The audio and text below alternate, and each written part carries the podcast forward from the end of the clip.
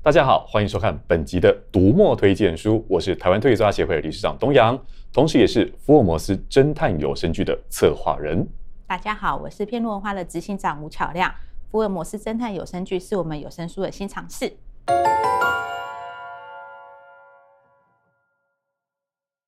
福尔摩斯侦探有声剧算是我的点子了哈，那契机是源于之前做过几本有声书的录音的制作啊，也包括我自己是一个推理迷，看很多推理小说、推理故事，所以就想到说，从一些公版没有版权，然后具知名度的作品当中去挑选的时候，当然就选到了福尔摩斯的这个标的喽。关于形式的部分呢，我很早就排除了朗读的形式，那也不是纯做广播剧。诶，这边提到广播剧、什么有声书的，我先做简单的三个分类好了。第一个呢，就是朗诵文本，配音员还会去区分主要的对话或旁白，那以及增添一些主角他的情绪进去。但这个形式呢，我先排除了。那第二个呢，则是用多个声音演员，有时候我们称之声优或配音员，让他们去对戏，然后再加上音效。大概传统的广播剧就是用这种形式。第三个呢，则是第二个的改良版，也就称之为有声剧。现在这些故事文本，那其实有很多要搭配现在他使用的习惯，比如说他在捷运上面听啊，他用手机听啊，以及那个节奏都是很不一样的。那拿旧有的经典福尔摩斯故事套用在现代人的生活习惯的时候，大概就会去思考说：诶，我们现代人其实还看过电视剧，有没有电影这种不同形式的福尔摩斯？那要如何变成听讲华语的福尔摩斯冒险故事，就是这一次的重大课题了。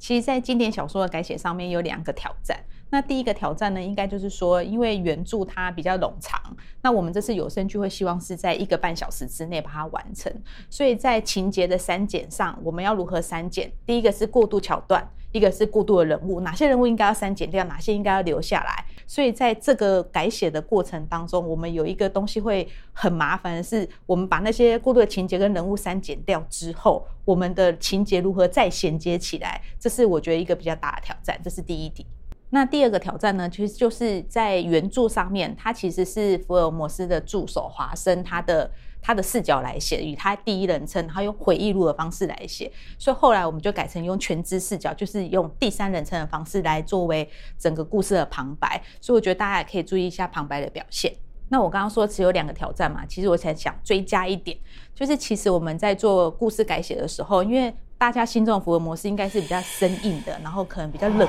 酷的。我们这次有声剧的福尔摩斯，他是比较，我觉得比较硬汉一点，然后比较流氓气一点。那我觉得这也是我们这次这个版本的特色，也是我们这次在改写过程当中希望可以加入的。那我觉得大家也可以听听看，有没有感觉到一点点的不一样？那我觉得也许这样子可以给大家不同的福尔摩斯，然后也可以感觉到，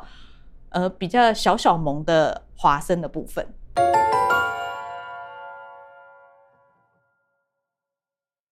其实文本的部分呢、因为它原本的文本是大概一个多小时的文本，但其实原本原著比较长。那我们编辑在做文本修改跟修润的时候，我们就要把一些角色的一些特色把它抓出来。配音员他需要很快的进入那个状况，他很快的进入他的情节的灵魂里面，所以我们自己会帮他加了一些背景，他有一个意识去想象那个编辑。他对于这个版本的福尔摩斯华生或主角，他应该是怎么样的生长背景？在这种状况下，我们其实在看文本的时候，就会把他一些特色全部抓出来。那抓出来之后，我们再去跟配音员或声导讨论说：“哎，我希望这个版本的福尔摩斯华生他们会是长什么样的声音？哎，我希望他有点街头啊，你知道，比较八加九一点。”就那配音员一开始配的时候呢，还给我来一点台语。所以在这当中，我要如何去调节我们希望的版本特色，可是又希望跟大家心目中的福尔福尔摩斯不要离那么远？我觉得这是我们在跟配音员讨论的过程当中，希望他加油又不要加满，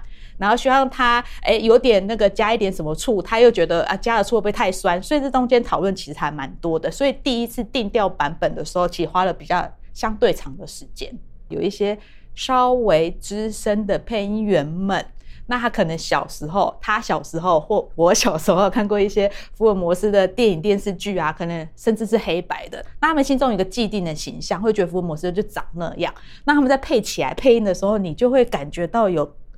一种 old school 的感觉，所以那时候我们就在跟老师讨论的时候，也会希望可以把它拉回来一些。那所以这次我们的旁白也特别找女生来配，那女生那时候我们也挑很久，希望可以因此这样跟福尔摩斯啊、跟华生这个两个男男生的主角有比较大的区隔。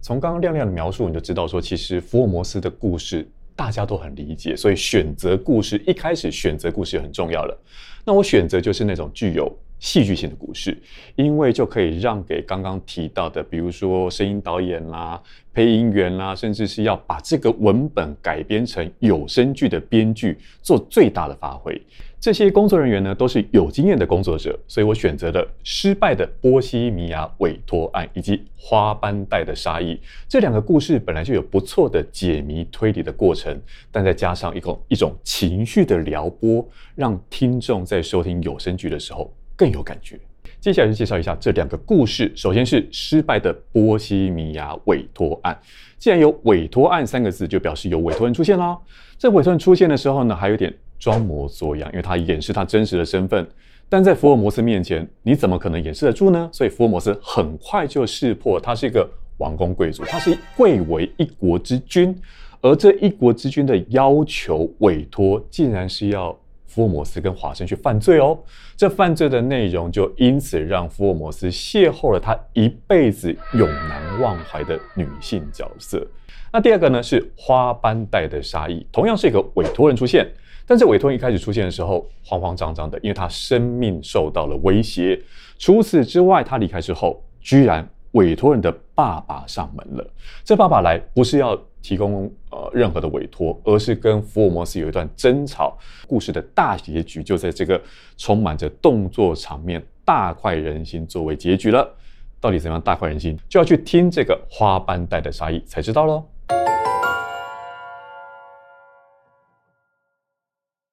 嗯，其实是有想过其他侦探角色，但我们这是侦探有声剧，所以以这个作为核心的时候，第一棒不交给福尔摩斯，我们交给谁嘞？对啊，一定要是福尔摩斯啊！但是我们这个版本可以听到不一样的福尔摩斯。第一个福尔摩斯呢，他这次特性就是我刚刚特别提到，他是比较硬汉的，然后比较流氓气的，所以他其实在剧中有一点点使用暴力。那我们拉回来一点，哪怕变十八禁嘛，他这次跟华生的互动也比较。萌一点点，稍微萌一点点，大家他没有 BL，大家不要担心。如果你喜你不是那么喜欢 BL 口味的话，但是你可以感觉到他对于那个华生的爱护有加这样子。那这个他的护妻呃，不是护妻行动，就是他的爱护伙伴的行动呢，还有他的言语其实还蛮明确的。那我觉得这部分也蛮可爱的。再来是我觉得在听的过程当中，你也可以看到他对艾琳，就是刚才呃东阳他提到福尔摩斯委托案当中的那个女主，那。这个是他一生影响他一生重要的女人。那这个当中我们也做做了比较多的琢磨。那我觉得这几个点都是我们这次版本的特色。那也希望大家可以听过之后多给我们一些意见。那这次失败的波西米亚委托案，我自己觉得很适合在通勤的过程当中聆听。那我自己第一次听的时候，就是同事全部做完之后，我就听校对的时候，我就在捷运上听。然后后来再听一听之后，我就笑出来。然后我才发现啊，有很多人在看我。为什么呢？因为我第一次知道，原来那个福尔摩斯他也会被一个女人耍团团转。那我自己觉得那段还蛮好笑。我觉得大家在听的过程当中，也可以去体会，就是福尔摩斯不是那么完美。全人型的概念，我觉得这段其实蛮有趣的。那至于另外一个花斑带的杀意，我觉得它的气氛是比较诡谲的，然后比较适合在黑暗中聆听。那我第一次听的时候是跟我们家小孩一起听，然后那时候我们家小孩听完的，在听的过程当中就一直遮住耳朵，拿棉被遮住耳朵。那是他们睡前故事啊，我把这个当做他们睡前故事。当然，本来希望他们增加对于。经典名著的一些概念，就没想到他们那天当天晚上失眠了。因为我觉得配音员他在这个配音的过程当中，他的尖叫声还有他的情绪，其实张力真的非常够。然后加上一点点的音效之后，其实他就可以把整个整个气氛抓得很满。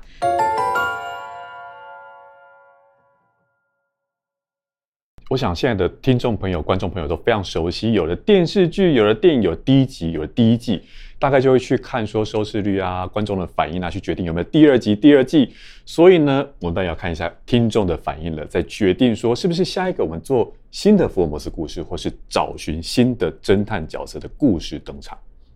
如果你想要有下一集的话，你就知道该怎么做了吧？嗯嗯，所以请大家一起关注片路文化，一有新书马上就会收到通知哦。除了买书、看书、听有声书之外，也别忘了按赞、分享和订阅读墨的频道哦。读墨推荐书，我们下次见，拜拜，拜拜。